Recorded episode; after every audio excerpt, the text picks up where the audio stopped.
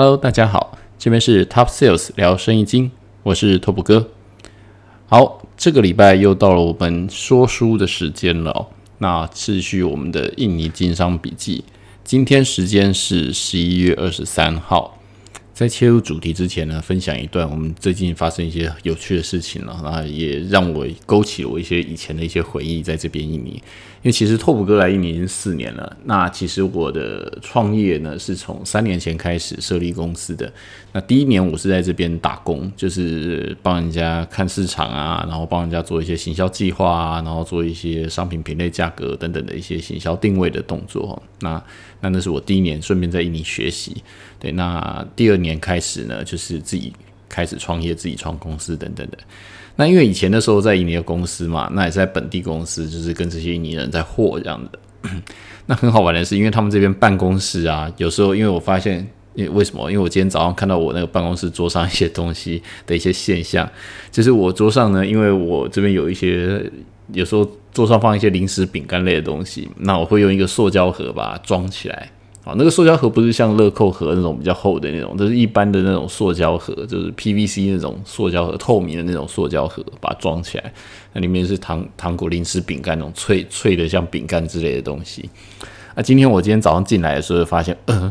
我那个饼干盒啊，就是很明显的被那个老鼠咬过。啊，就老鼠，老鼠，老鼠咬过那个饼干盒，就是咬了那个洞，它还没有办法把那个饼干拿出来，但是很明显的就是已经咬破好几个洞这样子。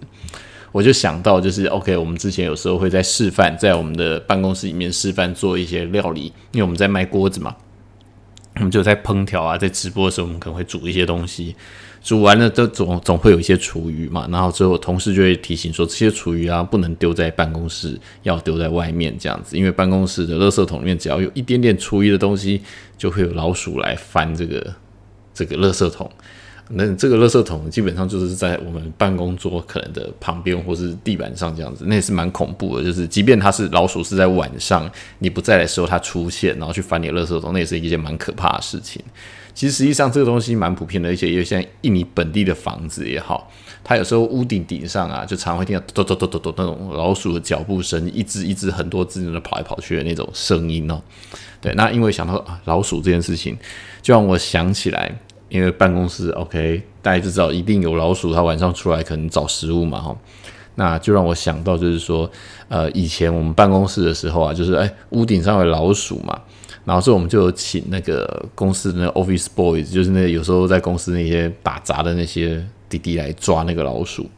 他们的抓法也是非常有趣啊，就是他们会拿那个刀片，因为我们的那个天花板很多是类似那种那种呃石棉网还是什么之类那种，就是。就是比较软的那种材质啊，对，我不晓得它名称叫什么，就是总之就是一种呃隔间的那种板层的东西，然后他们就会用那个小刀，比较硬一点的刀片，这样子在那个那个天花板上面刮刮刮刮刮这样子，刮出一个方形，好像是一个类似那种可以推上去的那种，就是挖一个洞出来，然后挖完那个洞之后呢，他就把它推出去啊，那个洞大概是一个瘦瘦小小的男生可以钻上去的。大小，还有这边挖了一个，OK，然后就可能就是拿个手电筒还是什么之类的，探上去头在那边到处看一看，哎，看看上面是不是有老鼠在跑之类的。然后呢，不是只有挖一个洞，最有趣的地方是他们会在这边挖一个洞，在另外一边再挖一个洞。可能你公司的天花板上找这些 office boys 来，他们就是在天花板上挖好几个洞啊，可能大概至少挖三个洞吧。然后可能就会有一个人拿长长的杆子，然后就是竹竿类的东西，然后跑上去。好踩着楼梯，然后上半身钻上去，这样子，在里面倒倒倒倒瞎胡弄，这样子弄弄弄弄弄。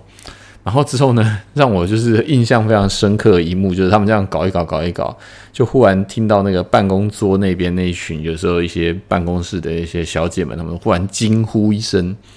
原来就是在他们头上那个洞里面，居然有老鼠从上面被赶，然后直接从那个洞掉下来，这样掉到地板上来，这样子，然后就是在那边抓老鼠，这样，那个画面是非常的震惊，对，然后就是一应应该台湾人应该不太好想象这种状况，就是就是你头上这边直接帮你天花板上开个洞这样子，然后坐在那边倒倒，然后这老鼠从上面掉下来这样子，哦，那是很震惊的事情。但是我相信啊，即便在此时此刻，应该都是有的，因为其实如果说你去那种比较一般的印尼办公室里面看，天花板上，诶，如果看到那个颜色不太一样啊，就这边可能有一个挖过或者重新填补过的那种痕迹啊，木头重新再再粘上去的样子啊，可能是他当初在有挖挖开那个洞在抓老鼠的这个这个过程哦。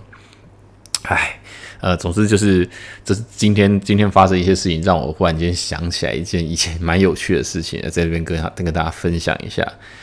上个礼拜我们有讲到，就是说在双十一之后啊，我们大概报告了一下印尼本地这个电子商务的内卷化。我想我刚看了一下，我去年的时候讲过印尼的四大电商平台，坦白说，在今年其实又有很多的变化啦。那我们自己在看哈，就是。呃，目前我手边我觉得比较有利的几个平台，应该说是比较有 power 的平台哦，就是像 Dokopedia，然后再就是 Shopee，然后再是 Lazada，这三个是我觉得目前做下来，呃，反馈都还不错的。那至于大家有可能问到说，像哔哩哔哩啊，或者是像布格拉巴，我是觉得有点不太行啊，就是因为整体我们其实各个平台都有上架，那就变成是。就会变成说，我们仍然在那些平台上面有我们的品牌的曝光，但是因为变成主要的行销资源也好，或者是像是我们的着力啊等等，都放在像我刚刚前面讲到的前三大平台里面，所以说呢，就是在其他我刚刚讲到布格拉巴或者像哔哩哔哩这两个平台，其实就后面我们其实业绩就明显的就是有比较衰退啊。如果用比例来说，可能十比一吧，大概是这样子的比例，对啊。那我们现在可能呃。今天因为我们已经过了双十一嘛，那我们上次有提到说，我们其实有在尝试做直播，从九月份以来，然后我们一样维持着我们这样子的节奏。那现在其实呃，原本是一周两天，我们把增加到一周三天了。主要是因为其实呃，如果平常我们假设在出货在包货，那其实有一些时间呃，而的命他们其实是比较闲的哦。对于印尼人来说，就是这些人你不不找他做这些事情，他其实坐在那边哦。那我们等于就是想一些事情，告诉他们说哦，我们持续是在卖东西，然后让他们持续呃练习自己的话术，然后可以跟这些消费者持续做沟通。那当然，我们的做法也是，我其实没有给员工太多的压力啊。那因为变成是人员在那边，然后我们尽可能的想象做比较多元一点的事情。那包括我们现在也在尝试，就是做抖音的商店。虽然我卖的品相是比较硬一点，就是呃，可能不像大家抖音上唱歌跳舞，但是因为我上次有讲到，其实抖音也在尝试做印尼本地的这个商家的这个方式。所以呢，我们现在也在抖音商店这边也试着做一些突破。那目前开店也都开的差不多了，那就是等着，就是说我们还要跟这个平台这个 PIC 就这个负责人他们可能讨论一下，说后面怎么玩这个抖音的这个商店的这个部分。没办法，因为市场在变化，所以我们也得一直跟着变化嘛。今天呢，有跟一个也是在本地这边做生意的一个华人哦，也是一个呃中国人吧，不算是台湾人啊。那他在本地做什么生意呢？他是在卖一些文具用品的哦。我不晓得我前面几集有没有提过这个人。总之，他在本地做一些有点像是呃无印良品那种，就是无印风的那种文创小文具，或是像是书本啊、笔啊之类的那些小文具类的东西。那他在网络上面做生意，大概一个月大概可以做个两个 M 左右吧，大概就四百万左右的营业额。那他的员工呢，规模等等的，大概也是跟我都差不多，就是没有到非常的大，他自己自给自足做得来这样子。还有在讲到说这一档双十一做下来，那他的感觉是，呃，可能要赔钱了啊，应该听起讲起来保守了，我觉得应该是赔钱了。对，那为什么会这样说？因为这种当初刚进来时候带点文创风的东西，确实在市场上可以给一点点不一样的价格。但毕竟这种打着类似所谓的无印，就是没有品牌，或是类似像是白牌这样小米这种这种简约型的这种设计的东西，呃，其实实际上印尼有越来越多的呃竞争者，尤其是在这个疫情期间加速了电商的使用，所以变成是说竞争非常的激烈，然后大家也习习惯这个套路。呃，就之前的选品来说呢，其实以前我录过一集选品，其实因为太透明了，太容易找了，那这种工具其实非常的容易去找到。那当然，在去年跟今年，我觉得有一个比较大的差别是，去年其实还有非常多的所谓跨境买卖，意思就是说我这边印尼直接在印尼的虾皮订货订购东西，或者在印尼的 Tokopedia 上面订购东西，它是从海外直接寄过来给你的。那这些呃，有点类似说海外这种直接代购或直接转单的这种做法。那在今年我这样看下来，其实今年已经非常的少了，甚至已经没有了。我们觉得这个生意模式基本上快速的崛起又快速的消失。对，但是呢，呃，玩家变多了，而且大家的做法就是反正有钱嘛，那来砸一下，然后来做个这个生意等等的，反正品相规模，我们会选品，会做数据，会分析，然后之后我们就可以做把这个店把它做起来，然后之后每样品相可能都卖个一千件、两千件，这个东西也是我最近在思考的一个点哦，因为呃，今年做了一个决定，其实呃，当初呃，因为卖这些东西有赚了一些钱。我可以这样讲哈，我公司成立了三年多来，第一年是投资，所以第一年其实是没有赚钱的。那到第二年其实还不到十二个月，我做了第十一个月就已经开始赚钱。那等于是说，第二年其实就已经快速赚钱。然后赚钱之后呢，我就想说，那开始引进一些小家电，自己做自己的贴牌这样子的方式。那确实这一路刚开始在做的时候，非常的成功，也非常的容易复制。发现哪一只东西可以，就再找下一只这样子的做法，一直做，一直做。但是呢，呃，这些这个做法到了今年，就到了第三年，整个就变到非常非常大的竞争。有没有量呢？确实有。但是我呃举个例子好了，就是我们有卖那个平价直播灯，因为印尼当初有一窝蜂的大家全民在玩直播这件事情，就是大概在一年多以前，直播非常的夯在印尼。哦，那呃那个时候呢，就是大家都会去买直播灯。直播灯是什么？就是一个类似呃一个脚架，三脚架，然后上面是一个圆灯。那个圆灯是可以有那种 LED，就是说白灯或是黄灯或者黄白灯这种美颜灯这样子的东西。然后一个脚架可以架手机这样子的东西。那这种东西呢，呃，当初进来加物流成本进到印尼大概多少钱？一整组大概不到台币两百块吧，两百块左右的价格，就是成本哦，因为你要含物流货运的价格嘛。对，但是呢，这个东西呃，其实当初进来的时候，在本地至少至少最低都有三百五十块到四百块左右的行情。那那时候刚刚开始在做这个东西的时候，所以就是说啊，好吧，那如果我们做一窝蜂，大家在抢，你说我卖到最便宜最便宜都有三百五到四百左右。好不好？那所以我进价是不是至少赚？至少可能快速来，快速卖，那可能就是赚不到一倍，大概呃毛利大概四十趴到四十五趴左右这种毛利这样出，呃还还蛮爽的。为什么？因为卖的东西快嘛，然后来就赶快卖出去这样子。可是呢，其实在今年非常明显的以这个东西来举例好了，大家还记得我刚前面没多久讲它成本是多少吗？大概是快两百块左右的成本。那现在在印尼的状况是怎样？我直接举一个，像现在双十一这一档，或是这一档完了之后隔几天，呃，不停的还是有人在做闪购。它一档闪购呢，大概六个小时，它就可以卖掉呃快两千支的直播灯。六个小时之内可以卖两千支直播灯。那呃，我持续观察啊，同一天卖掉的时候，隔一天再卖。都还有大概一千五百只到两千只左右的量，这个量我觉得不小。而且以印尼平台的做法来说，它其实一个账号买一只，所以它不是卖给批发客，它是散客。好，量非常的多，那但是它的价格是多少钱？呃，大家可以想一下，它价格是多少？那我我给大家一二三秒钟想一下。好，我来公布答案了，它的价格是一百三十块台币一整组。意思就是说，好，也许你再会议价，你从中国拿到了再便宜的东西，那至少都还有运费嘛。这样子一整组的东西，假设走海运过来，可能也要个三十五块台币到，我想应该就是最便宜，你可能一整组，因为那一只脚下是一百六十呃两百六十公分高，就是它可以延伸到最高是两百六十公分，就是它算有一点材积的东西。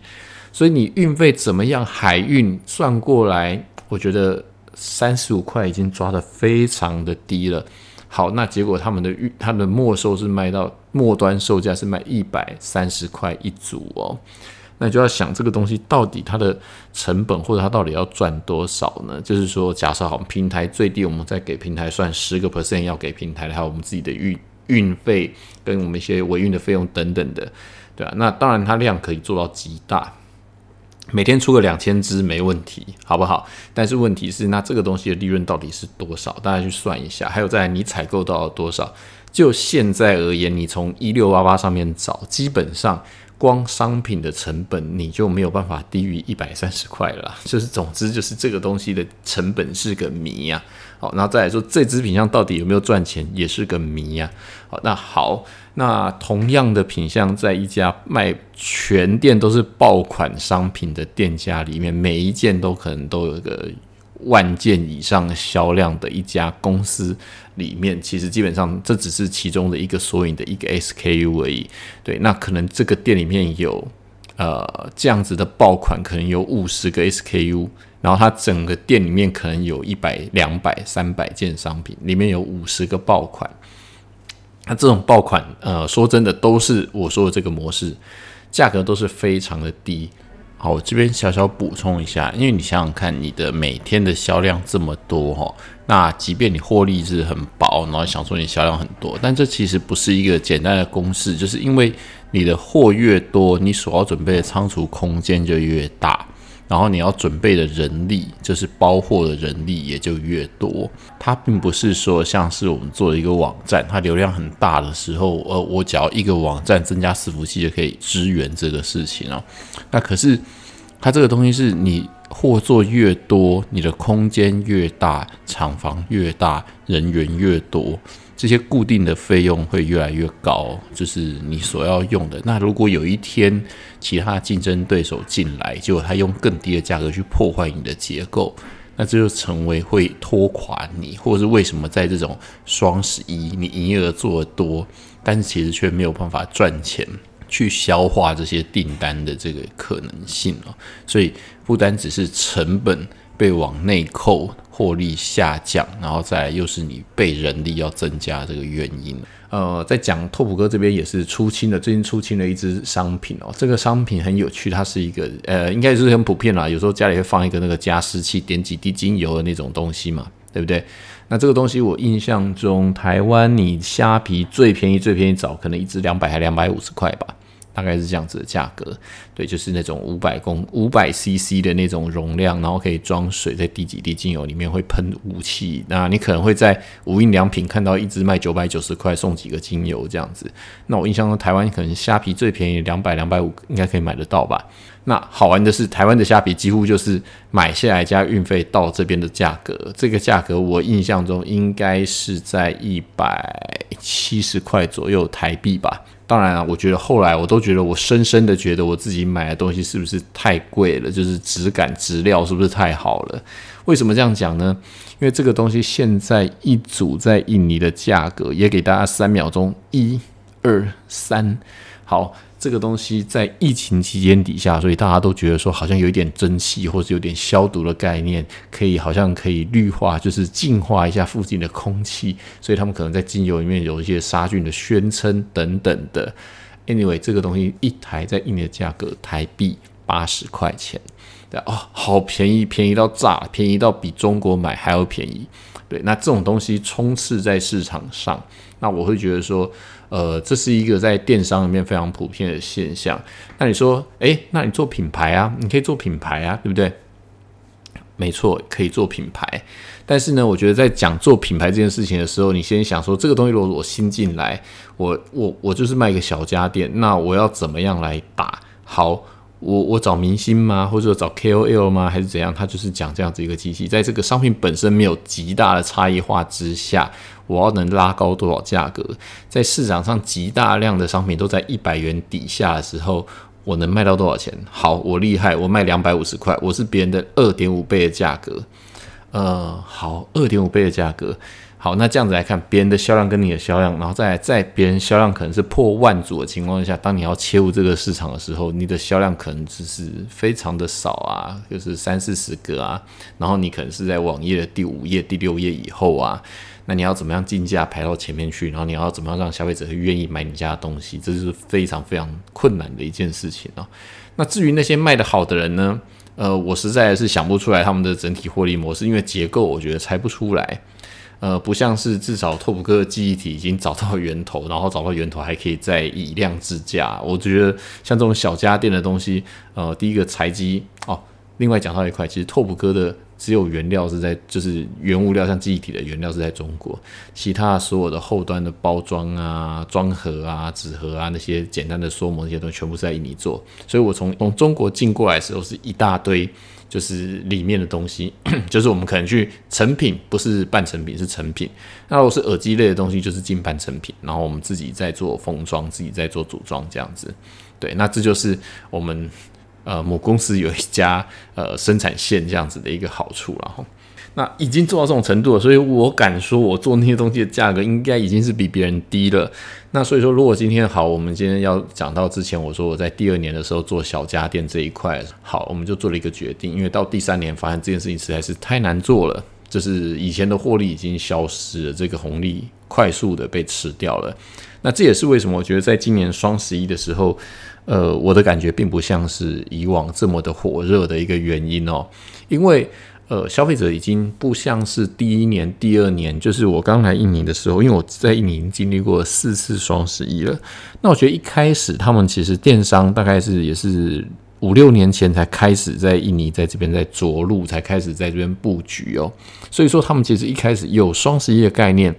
可是呢，厂家他们搞不清楚双十一的玩法。所以这时候，像有一些呃，像我们这种外国人进来，如果是知道双十一就是有办法把我的品牌崛起、借力使力的时候，我们就很快建立起一些在线上的品牌。那拓普哥的声音的品牌呢，也是那时候借由双十一的时候做起来的。坦白说是这样子，可是现在那个时空背景已经不太一样了，所以你要现在靠双十一做起来非常的难。为什么这样讲呢？呃，因为其实嗯，平常天。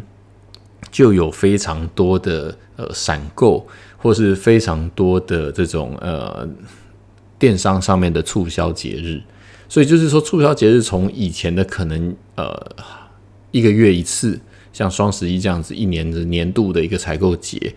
到嗯也许平常就是三不五十，每周三或是每周几，或者今天呃又有三个平台，啊每个平台又有不同的节日，这样子就是等于是说各式各样的呃。促销节等等的，然后再加上，诶，我会觉得啊，呃，为什么我说 Dokopedia 最近又有复活的迹象？呃，是因为 Dokopedia 的呃，原本啊，其实 Dokopedia 被虾皮打到，就是我觉得整个 Dokopedia 的改版就是不太行，但是还好他们现在又做了一些调整，而且。基本上也在 Dokopedia 买东西，大部分都是免运费的，就是他们在这一块上面，我觉得做了蛮大的让步。就是它一样要有免运券的概念，可是问题是，基本上它给你的免运券是非常的够用的免运券，就是基本上你很难用完啦。就是他三时不时的在发免运券，像是除非你天天每天就是在线上购物四五六张单的那种，不然基本上你的免运券是用不完的。举个例子，我之前曾经在印尼的虾皮收过免运券哦，一次收多少张呢？一次收十九张，就是他给你一次就给你十九张这样子，然后好像还不止给一个，就是他每给一个单位就是十九，然后给你两个单位之类的，我印象中好像是这样子，就非常的夸张了哈。那台湾即便你做到白金虾，就是你已经买了非常多东西到白金，他可能一个月给你四张还是五张的这个免运。那至于为什么啊？我之前有朋友在另外一个群组上有在问我说：“诶，虾皮既然都是这样都走免运，那为什么不常态性的给免运之类的？”我我我其实有针对这个问题有在简单的分析了一下，因为虾皮的结账模式，然后但是印尼可能不是这样。印尼这边也是两个大平台彼此互相用免运这边在做一个竞争。那除了这个之外，就是我我前面好像有讲到，就是去上一集我可能有讲到，像厂商端跟厂商端。那再来，在年底这个时间点，又是各家厂商在去化库存的一个非常大的时间点啊，包括我自己也是，因为总是想着把公司的这些库存再把它换现金，然后再来想明年度的一些方向嘛，所以这个时间点不是那何时来尝试呢？对不对？所以说大家都在这个时间点做这件事情喽，所以种种的原因哦，就变成是说双十一的表现。我觉得有前因后果，那再加上各种厂商端等等的因素，所以我觉得现在的双十一的感觉不如以往的疯狂啦，这是我自己的看法。那加上我刚刚讲到这个朋友他们讲法上，我觉得也是蛮保守的。营业额做的大，或者销售量做的大，好像是一种不得不的一种行为哦，好像你是你你就是必须在这个时间点做出这样子的表现。我觉得各家平台、各家厂商大概都会遇到同样的现象。平台他们请的艺人、明星也是越来越大咖，投的行销资源也是越来越多，但是。因为我觉得我自己本身在平台上面做生意的感觉是，其实平台的内卷，上次讲到内卷真的是非常的严重，供应商赚不到钱，这种恶性循环，当然实际结果会是怎么样？其实呃我没有拿到他们内部的资料，所以我还不晓得到底会是怎样。可是很好玩的是，我正在录音的当下，我就看着哎，C 的股价还是忽然间跳水了，可以持续观察了，搞不好一天之后两天又火起来不一定了，反正他们母公司有钱嘛，对不对？好，那我们回来。那我自己呢，稍微计算了一下，我刚刚讲到的创公司，然后一年、两年、三年，OK，等于是几乎快满三年了。然后，因为到明年一月就满三年了嘛，哈。啊，我这样看了一下整体的呃投资跟整体的金额的一些状态啊，看下来。呃，讲一个比较有趣的是，我当初这家公司在创立的时候，其实是先拿了两百万作为是商品的货款，因为一开始你在开家公司的时候，总是你也知道你的营业项目，那我是在买卖东西的嘛，所以商品的货款大概就是投资，大概投资快两百万左右。我现在讲的都是台币，另外周转金呢，大概是准备了两百万左右。哦，就是说，呃，应付，就是说，我们现在要买卖货啊，然后做一些周转啊，等等的。再来就是有有拿到一些代理的商品，那代理的商品呢，基本上我是不用先付钱的，就是我是等于是有点像是接呃代销代售这样子的服务，所以说在。代销这一块部分上，我会拥有一个固定的佣金跟所谓的销售分成，对，但这个商品本身不是我自己的商品，这样子，所以呢，一开始等于就是拿四百万，连两百万的货跟两百万的周转金，开始在印尼这边成立一个小小的公司。我印象中那时候从三个人到五个人开始做起啊。好，那起初我前面几集应该有讲到，起初我们操作的项目是类似像吸尘器，就是类似扫地机器人那种东西，好小家电，但是是属于比较 high end 一点的小家电，就是呃单价高一点的，我就是比比较不是那么多人使用的，但是它是比较有一些呃我比较好去诉求，比较好去行销的东西。好，也不是现在这样子卖一些平价小家电跟卖声音耳机喇叭这样子的东西哦。那当然，第一年在摸索哦。那第二年就是我前面讲到了，那一年我们从选品上面跟这个系统上面，就是平台之间的竞争、流量等等的。我印象中，第一年我们就因为这样子操作，陆陆续续的把我们自己的耳机的那个品牌在线上打出一点声量。那在第二年就第十一，经过第十一个月开始，第二年我们就尝到了甜头。说真的，也是当时因为网络非常多的呃红利，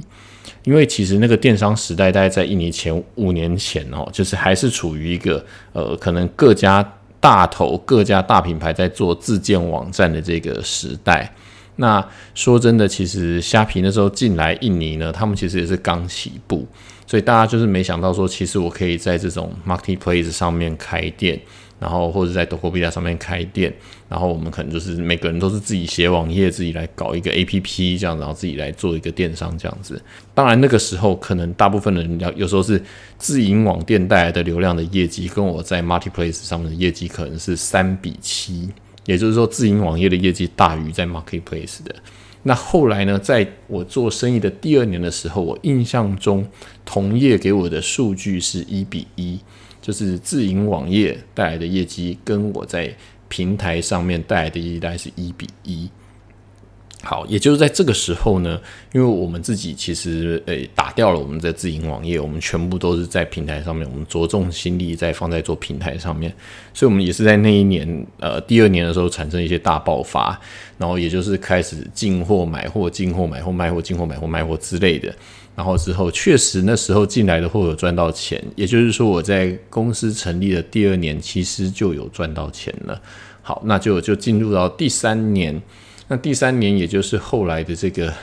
诶，COVID，就是我创公司的第三年，就是 COVID 日益严重的那一年。好，那一年呢，就是呃，其实说真的，COVID 刚开始来的时候，我还是有尝到一些红利，因为大家都开始转往线上买东西嘛，所以其实线上的业绩并没有衰退，而且还是成长的。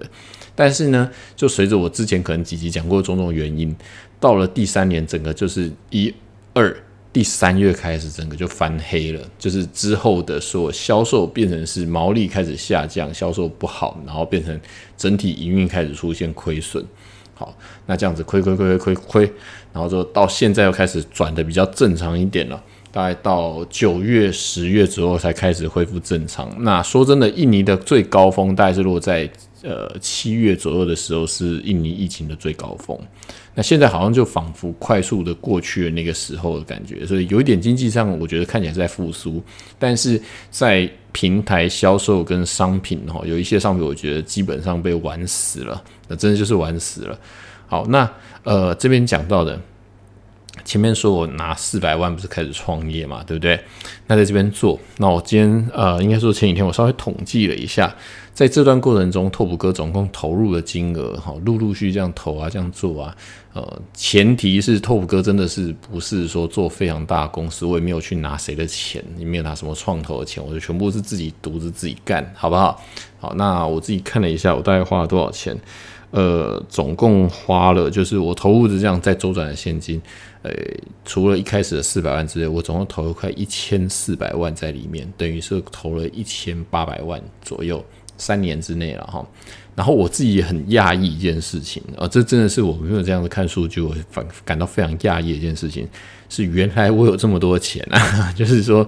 原来我自己还有这样的收入，不是我这拿着固定公司发给我自己的薪水，原来我还有这么多钱可以再投在公司来做这样子的周转。当然，这是一个生意扩张的现象。所谓扩张的现象，就是指说，呃，有人会说，哎，你是创业，是不是赚很多钱？自己做老板，是不是赚很多钱？诶，我我没有赚很多钱，可是我现在录音室的旁边，我左右左边一看，嗯，都是货，满满的都是货。仓库里面从一开始堆不满的货，到我换新的办公室、新的仓库，到现在新的仓库里面满满的都是货，货都已经堆到我们直播区旁边，全部都是货了。意思是说我赚了非常多的钱，又买了非常多的货，大概是这样子的概念。好，那所以说呢，呃，这个东西就是一个现象，就是说。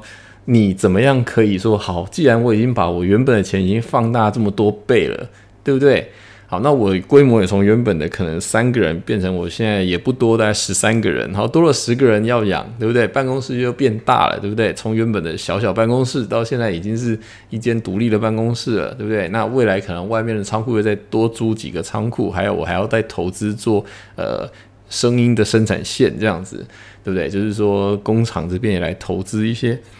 那就想说，哎，奇怪，那那我刚前面讲到的，一开始的四百万，再加后面的一千四百，不是一千八百万吗？对不对？那说真的，我就没有感觉到我手上那么有钱啊，对吧？那我我这边也没有领到那么多的钱啊，所以变成是说，除非是有一天你说好，从此开始我这个生意不做了，从现在开始我们就开始卖货。好，卖货呢？卖完之后，这些货呢，就除了妇女各位的薪水之外，剩下的钱老板要拿走，就是我要把这些钱拿回来，你们就尽可能去卖吧。卖完剩下之后，我要拿回来，好不好？我要收山了，我不干了，我决定就是从此之后结束这样子。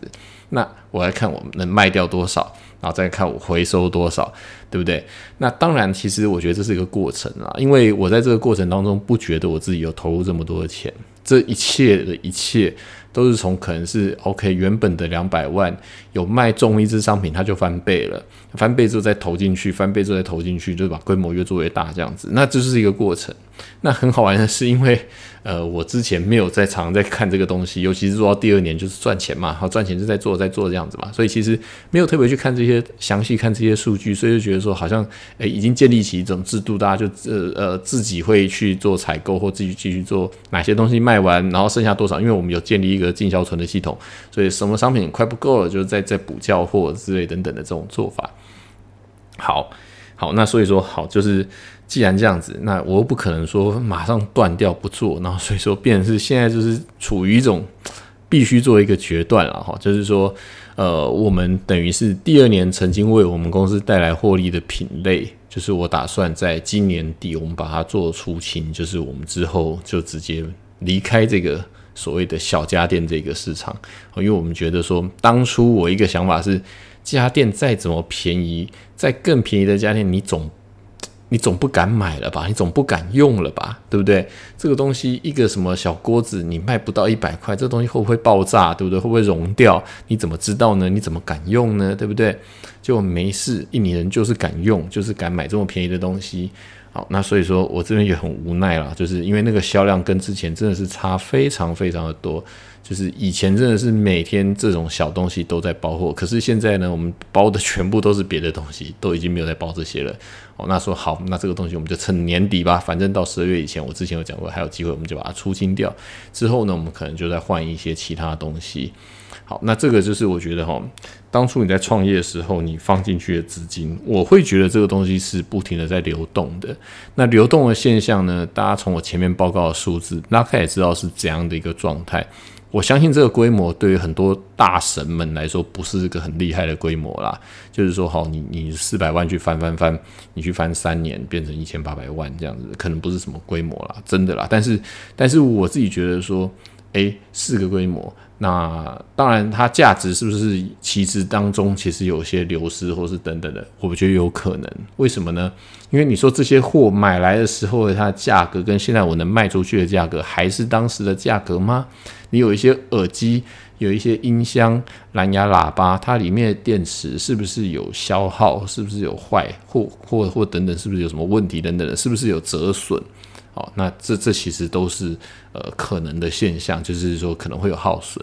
所以也许在某一些赔钱的过程中，这些钱已经在你一个月一个月的赔钱当中，虽然我是投进去，但其实已经就是唉，就是也没有想象中的多了。那再来呢，也不是想象中的富有了，因为规模已经做到这样子了，总不可能说好，我们从今天开始，我们把仓库的三分之一全干掉，我们把这个仓库我们都不要了，我们把这些钱拿回来，大家分吧。其实也。也没有办法，对，就是变成是说，好，我们如果要在这种情况之下，能让我们的获利能够说有一点可能性的回到我们手上的话，变成要怎么做？我现在想到的是，我可能要把商品的利润在重新的调整，就是我们还是要锁锁定了聚焦，就是因为太多杂讯了，就是我们可能做的品相太过于杂了，那太杂，毛利太差，毛利结构不对。对，所以我们可能聚焦成，呃，像因为对于拓普哥而言，记忆体等同于现金，那个有点像在玩期货，所以那件事情我倒是不是很担心。我们可能保留三分之一的力量，或是说二分之一好的力量来做这件事情，另外二分之一我们要来做公司主业的获利品。就是说，等于是我们把原本分成三大块的营业项目，就是切分为两块，一块可能就是原本记忆体还在成长的这个部分，我们会继续做；另外一块就是做到我所谓的声音这件事情。那我印象中上一次有讲到，就是为什么我们会应该是上上次吧，有提到就是说有个想法，就是那开始往上游开始做，因为我们发现一个现象，就是呃，在印尼本地要卖小音箱或喇叭，或者像是蓝牙的耳机等等，都要做准字。那这个准字呢？现在的一个麻烦点就是说，我们假如在印尼本地要做的话，呃，它有一个叫 SNI 这个准字，就是说你必须要到工厂那边去做。那现在因为中国因为冬季奥运的关系，所以其实你很难从印尼，特别是外国人，你甚至没办法去中国。即便是你有工作需要，好像也是不是那么容易啦。呃，分享一个资讯，就是你从印尼要出境到中国。首先第一关是你本身要有中国签证，你要进得去嘛？那中国人一定是可以进去的嘛？但是问题是呢，你在印尼本地你要先隔离八天，就是你在出国前你要隔离八天哦。然后八天完之后做 PCR，确定你没有问题之后，你可以坐飞机，然后飞往中国。到中国之后，你要隔离十四天加十四天。就是机场那边隔离十四天，出了机场到那个省份再隔离十四天，这样等于是二十八天。好，那这二十八天八加二十八的住宿费，再加上机票钱，呃，因为我们这边呃中国人他们是讲，他们现在一张机票啊，呃四万五千左右人民币一张机票，单程从印尼雅加达飞到中国的机票四万五千块人民币哦，所以你还要再乘以四点三。好，然后再来加上住宿费等等的，加下来大概你需要花到是八万块人民币，是去单程往中国的费用。那这个东西是假设我们要去做这个准字的话，我必须要给这个单位付这个钱，他才愿意去。首先，然后再来是他能不能进去，就是第二个问题。然后再来一个就是说，呃，这个 SNI 目前的行情价大概是五十条，大概就是十万块左右的价格啦，就是做一个准字。各位也知道，就是像这种蓝牙小音箱这种东西，其实它的造型非常的多，然后它的规格型号等等，就是不太可能只有一种。那好玩的是，以前在抓这个所谓准字的这个警察，哈，据我们经验值被抓到之后，罚款就是可能会到一百条左右。也就是说，大概是二十万左右。就是说，哎，我抓到你这个是没有准字的，这种东西很妙，就很像你在地下街那边看到很多在卖那个蓝牙小喇叭，你去抓他，他这个没有做准字，一罚就是罚呃二十万台币这样子。现在不是，现在是一个规格哦，就是四百四百条四百条，这真是惊人哦！这个价位已经是以往的四倍哦，等于说以前是二十万，现在是八十万，抓一个八十万。我甚至都觉得这些警察其实呃太好赚了，就是他们要抓这个东西，他们去实体店铺买，然后太多太多是没有准字的东西，太好抓了。甚至我来成立一家公司，然后专门举报，就是在网络上面买，我只要知道它是店铺，举报它没有准字，然后就可以供应给这些警察，然后这些警察去抓之后，我可以跟他们分钱，这样子，这个生意铁定大赚，赚的盆满锅满哦。也就是因为这个情况之下哦，当然拓普哥不是要去成立一家这样子的公司，然后跟本地警察分钱哦，不是这样子的啊，我也不希望有人去成立这样子的公司给大家找麻烦，就像检举达人一样这样子。而这个商机，我们看到其实是说，因为做 SNI 做准字有它的难度。那当然，我相信这些做认证的机构，他们确实也是赚的非常多。光这个去做检验也好，或者帮你做送审等等的，他们这种中间机构啊、实验室单位啊，其实就是真的是在这个这个社会氛围政策底下，算是一个受力的一个单位啦。所以，如果你去开这样子的公司，铁定也是赚的。好，但我都不知道做这个了哈。就是我觉得说，因为整体的毛利结构来说，所以变成是我们去投资来做一家做声音的工厂，就是各位知道的，做这种耳机啊，做这种蓝牙音箱啊，或这种所谓 TWS 啊这种蓝牙耳机的这种工厂。那我们也从这个中国弄了一些设备，然后确实就是在于我们从十一、十二月这边把我们公司的一些库存现金流。收回来之后呢，我们就是要开始专心做这件事情。预计就是在之前两集还是三集前面，我们讲说拓普哥有这个想法，然后就是真的就我们就张罗了一下，也去看了一下我们第一波生产的商品是哪些，其实都非常的简单，非常有机动性。虽然我觉得如果在其他国家，可能在台湾或在中国可能会更快吧，但是我预计可能就是从十二月底一月开始，呃，投产就等于是我们以后的东西。呃，就逐渐的不用再从中国采购了，我可能直接从印尼。当然，我们的这个工厂一开始不会从最源头的部分开始做，我们可能只是从半成品做组装、做加工，之后再慢慢的再做横向的扩张，这样子的想法。对，那这件事情呢，确实我们现在的时程表是一月左右就可以实际投产了，实际生产。它这个东西有个好处，是因为其实中国他们其实会有农历新年嘛，所以其实他们最晚出货的时间，那在印尼就没有这个农历新年的问题，就是我们可以从印尼本地来做这样子的生产。好，那这也是我觉得啦，要讲到创业哦，就是有几个点，就是说，呃，我觉得资金背景、人脉啦，三件事情都是非常重要的。那当然，一开始你不要用很大的资金做投入，就像托普哥讲的故事，就是真实的四百万。但是中间过程中，你赚了钱再放进去，赚了钱再放进去，一直来来回回，来来回回，其实你是投了更多钱进去哦。那当然，自己的钱还够用了哈，就是说，你期待有一天它会变成一台赚钱机器，然后让你再也不用主动工作，就有一个被动收入做管理的收入这样子。当然，这是资金嘛。那也许在几年前，或者说托普哥刚进来一年那段时间的资金，也许就是这样子的资金。那个资金等同于什么呢？我跟大家举例一下，现在印尼买个房子好了，就是在一个小区里面买一个透天两层、三层楼的房子，大概是在两百万左右。甚至可能更便宜，因为 coffee 的关系，可能就是那个房价有点跌，反正就是两百万就可以打死一间房子。对，那等于就是说，这这个钱你要投资的钱也不算多，这样就可以开始了。那在背景，我觉得因为拓普哥这边在印尼大概蹲点了一一年哦，就是说也大概了解了一下印尼本地的一些销售逻辑跟一些各种平台的使用方式等等的，然后人脉资源等等，那就要做一些累积。我觉得这个故事当中有一个蛮大重要的一个资源，就是本地的像是税务法务这个关系要非常的了解，就是因为呃避免各种麻烦找上你。啊，就是说我们在申报税务的时候，这个是非常复杂。就是说，因为印尼本地的税法计算方式，然后再来就是法务，就是如果有一些违规或是干嘛，就是说这个东西是假设我们在开家公司的时候，不是说你一开始哈你要四百万，那我有嘛，对不对？来忙来干，不行的，因为你这边人生地不熟，特别就是法务跟税务，我觉得这两件事情是特别的重要。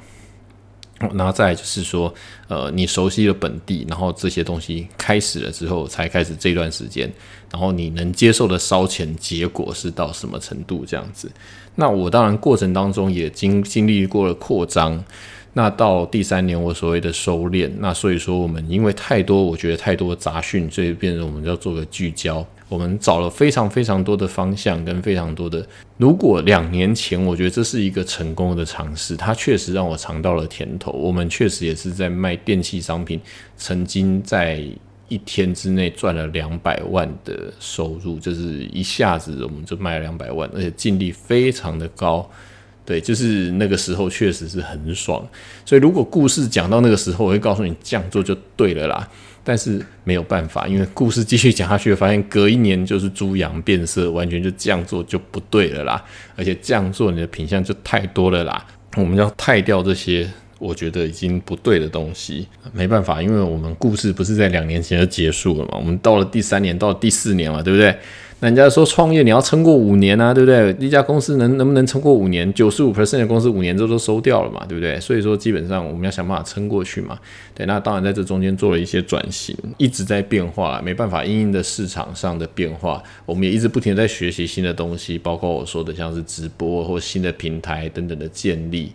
呃，我们其实也在尝试做新的广告媒体投放。那这边我们还在尝试。那也还在做一些测试，但是可以先预告的是，我会觉得不管是在台湾或者在印尼，呃，目前看起来 YouTube 的广告都是一个还蛮适合一试的一个管道。那也是因为我们自己卖的东西比较偏一点，甚至是我们有在做一些是批发客户，就好比说是你在印尼上面看到，不是只有拓普哥自己的耳机，可能我分分钟卖出八百只，对不对？这是之前的记录嘛。因为我说，其实你看到别人也可以分分钟卖出一千只或两千只，对，其实我们做的是，我们是他的上游工厂，是我们提供东西给他，让他去玩这种分分钟甩卖的动作。那这是当然是我们后后面有一些其他的卖法啦，但是因为我们的属性特别，所以反而又适合走这一种所谓的呃媒体，所谓的 YouTube。那 YouTube 广告我们会做一些分众，或是设定一些对象，让他可以看到我们的广告片这样子。那当然，我说这个媒体投放是我们现在正在尝试的事情，这也算是呃。我不晓得算不算快了，可能也比人家慢的啦。但是至少是我们现在愿意走出站外，走出一般 SEO 的做法，我们在尝试做新的东西。对，那这个东西呢，就跟着这种演算法一直不停的成长，不停的去花钱去尝试。过程是什么呢？那我们之后可以再花点时间，我再解释说我这个这个逻辑。跟我这个行销漏斗的设计方式这样子。好，那我们今天大概就是很快速的针对我这样子三年来，我们在做了一个 简单的一个摘要。不晓得各位听众老板们觉得说这样子的经营结果怎么样呢？呃，其实我自己看下来，我觉得说好吧，不管结果如何啦，至少自己在这段时间竟然能挣到了这么多的钱，我自己也很意外啊。哦，话说重来，如果一开始知道说，诶，我有这个本事赚到这样的钱。那我还会做创业这条路吗？对，这是一个问号。但是如果不是因为创业，或是不是因为有这些员工或这些平台或这些销售工具的话，我能动用到这么大资金去买这么多的货来做这些事情，那滚动的现金流吗？对，这就是一个问号。那滚动的现金流衍生出来的、产生出来的边际效应、边际的利润，就变成是我自己的薪水啊。对啊，那就是说，好吧，那你有没有办法做一个定存，能够固定或做一种投资，能够固定产出你的薪水呢？对，那其实有很多种选择啦。那这也是提供给大家。也许你三思了之后，你会发现，其实你根本不用创业，对不对？你可以做别的事情，也可以拥有一样的收入。诶，是不是？对不对？是不是想一下，觉得好像也有道理哦，对不对？好吧，那今天我们就先大概聊到这边。我们的印尼经商笔记，下个礼拜再见喽，大家拜拜。